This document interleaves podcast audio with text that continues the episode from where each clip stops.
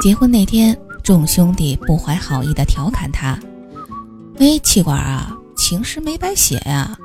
从今儿开始，你这头驴就要翻身做主人啦！”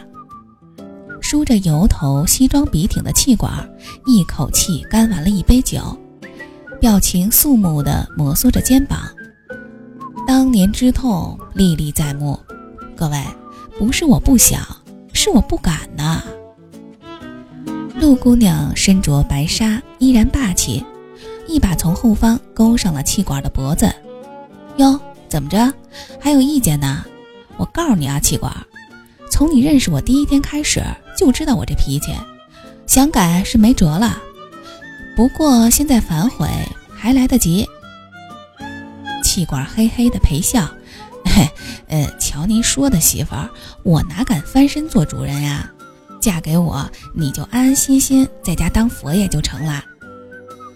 众人大笑，陆姑娘也笑着捶了一记他的肩，成天没个正经。气管说的没错。婚后的他依然没能翻身做主人，反而更加低眉顺眼的当起了奴才。陆姑娘是一个舞蹈老师，结婚没多久之后，她就怀孕了。结果粗线条的陆大傻妞竟然没意识到，依旧如常的去舞蹈房转圈劈叉，一不留神怀了俩月的孩子给流了。陆姑娘伤心了好久。脾气也更暴躁了，气管就跟伺候老佛爷似的，成天忙进忙出照顾着。好不容易恢复了身体，陆姑娘的脾气却一直没能恢复过来。以前是一言不合就捏拳头，现在呢是一言不合就动真格的。上回我去他们家，刚踏进楼道，就从门缝里飞出来一只拖鞋。气管赤裸着上身，提着大花裤衩夺门而出，屋子里传来陆姑娘的河东狮吼：“呵呵呵，你喝死在外面得了，跟老娘滚出去！你要是再敢踏进家门一步，我分分钟让你再脱一次酒。”我问气管：“你又喝酒啦？”他尴尬地挠着头：“啊，我昨儿出去吃夜宵没管住嘴，又喝挂了。”哦，忘了说。气管这人吧，老实归老实，就是有一个爱酗酒的坏毛病。用他自己的话说，就是不喝酒哪来的灵感写作文呀？可是吧，气管酒量又不好，喝不了几杯就大舌头，摇摇晃晃的回家，又是吐又是唱歌跳舞。陆姑娘特别烦他这点。婚前不住一块儿还好。结了婚之后，气管还老出去喝，回来还得收拾他吐一地的烂摊子，陆姑娘就有点受不了了。刚开始说还管点用，能好个一阵子，可时间长了就不好使了。情况已经逐渐发展成陆姑娘说她的，气管照喝自己的。我进屋里劝陆姑娘，她坐在客厅。不停地拍胸脯顺气，哎呀，气死我了！我真的受不了她那破德行了，成天的就知道喝，回来还发酒疯，说明儿就是大作家了。喝醉了，一躺就是一整天。小燕儿，你说，你说这日子还能过吗？哦，没错，没错，是他不对。可可，你别生气了，别气坏身子。我一边在这头劝着陆姑娘，一边示意门外的裸男进屋。气管贼头贼脑的窜进房间，蹲着身子挪到陆姑娘脚边儿，做低眉顺眼状。老婆，别生气了，我知道错了，以后不喝了还不行吗？我信你才有鬼！陆姑娘一把甩开他谄媚的手，我我发誓。气管伸出三根手指，扭头冲我挤眉弄眼儿，还有小燕作证呢。哎哎，这证可不行乱做啊！我可得对陆姑娘负责。我忍住笑，撇过脑袋。气管暗骂了一声“王八蛋”，又重新谄媚地贴上陆姑娘的大腿，在一秒钟之内变换成油腻腻的声调：“老婆大人，真的，你就信我一回吧。你说的话，我敢不听吗？你还记得那首诗不？我愿在你身旁做一头卑微的驴。”眼看气管就要滔滔不绝，陆姑娘终于没忍住，扑哧一声笑出来。我警告你啊，你别往下念了。她点着气管的鼻子说：“我告诉你啊，这是最后一次了，知道不？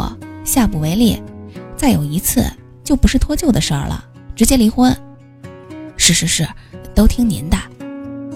气管眨巴着眼，摆出一副驴样。陆姑娘这才不屑地掀开他的胳膊，起身去了厨房。没多久，就传来了一声大嗓子：“小丫，今晚留着吃饭啊！我给你们做红烧肘子，包你喜欢，气管最爱吃了。”陆姑娘在厨房风生水起的炒菜，我压低声音对气管说：“你呀，想当作家就踏踏实实的写，别老出去喝酒了。陆姑娘挺不错的。”你别身在福中不知福呀！气管在沙发上随手抓了件 T 恤，就往头上套，含糊不清地说了一句：“哦，我知道。”后来，气管果然再没有出去乱喝酒，因为他呕心沥血创作的一本长篇签了约，还卖得不错。那段时间的气管有点春风得意。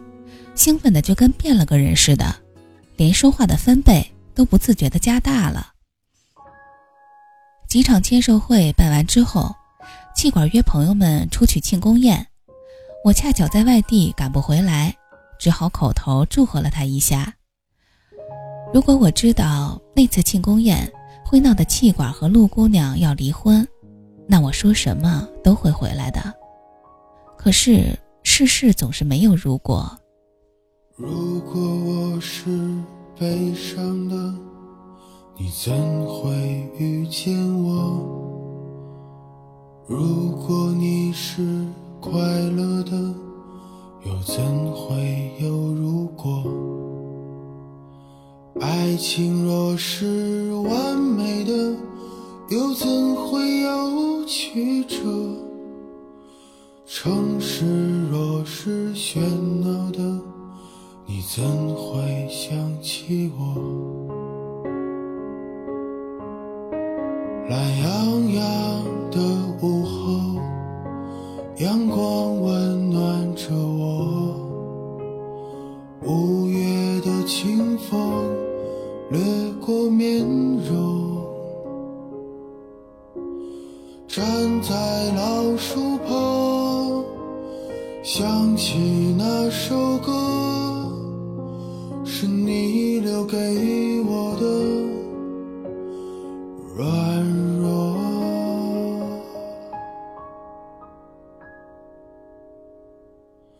你说你还会想起我？你说我们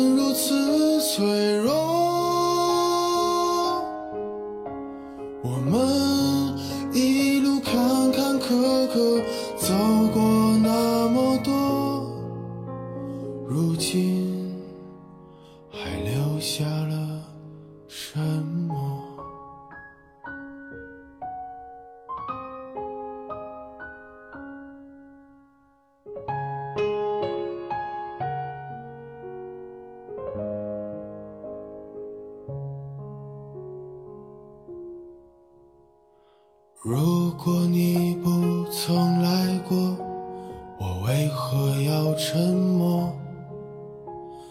如果我不曾爱过，又怎会有寂寞？离别若是残忍的，为何还要不舍？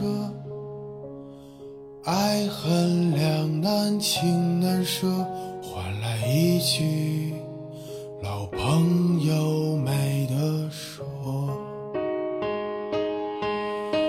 你说你还会想起我？你说我们如此脆弱。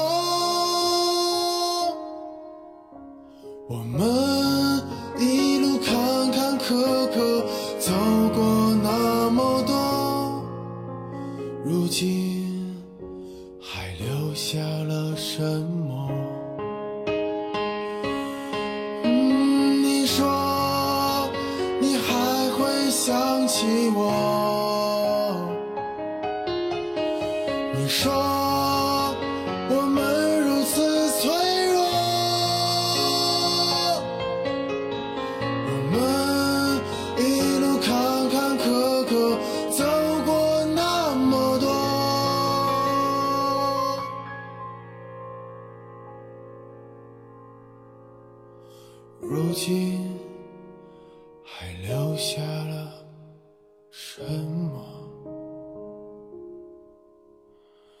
突然。